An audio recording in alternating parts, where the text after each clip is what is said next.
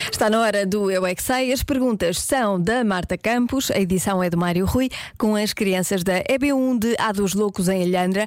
Porquê é que nos filmes os animais falam? Eu não paro de perguntar, mesmo sem saber responder. Eu é que sei, eu é que sei, eu é que sei, eu é que sei. Rádio comercial, pergunta o que quiseres. Eu é que sei, eu é que sei, eu é que sei. É muita sabedoria junto entre mim, o pai e a mãe. Eu é que sei, eu é que sei, eu é que sei.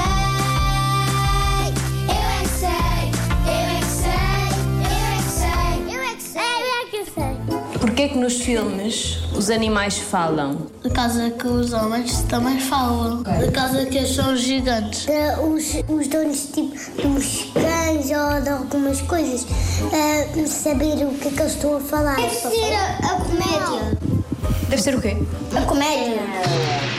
Porque se, eu- se nos filmes os animais não falavam, perdia a graça. Fala porque eles têm a boca para falar, como uma gente. Não, não têm. Eles têm as bocas, mas não só falam a sua língua. São os senhores que inventaram os animais ali no computador. Disseram animais falantes. E depois eles fizeram um filme com eles. Porque eu acho que os homens fazem por microfone a falar eles, os animais a falar no filme. Eu acho que eles inventam os bonecos do computador e, e depois põem na televisão a gravar, a fazer filmes e episódios. É para ter mais graça. Tartaruga Ninja também fala. Acham que os filmes sem animais são uma seca? Sim. Porque alguns filmes têm imagem e depois ele faz assim: Chicabum, Chicacu.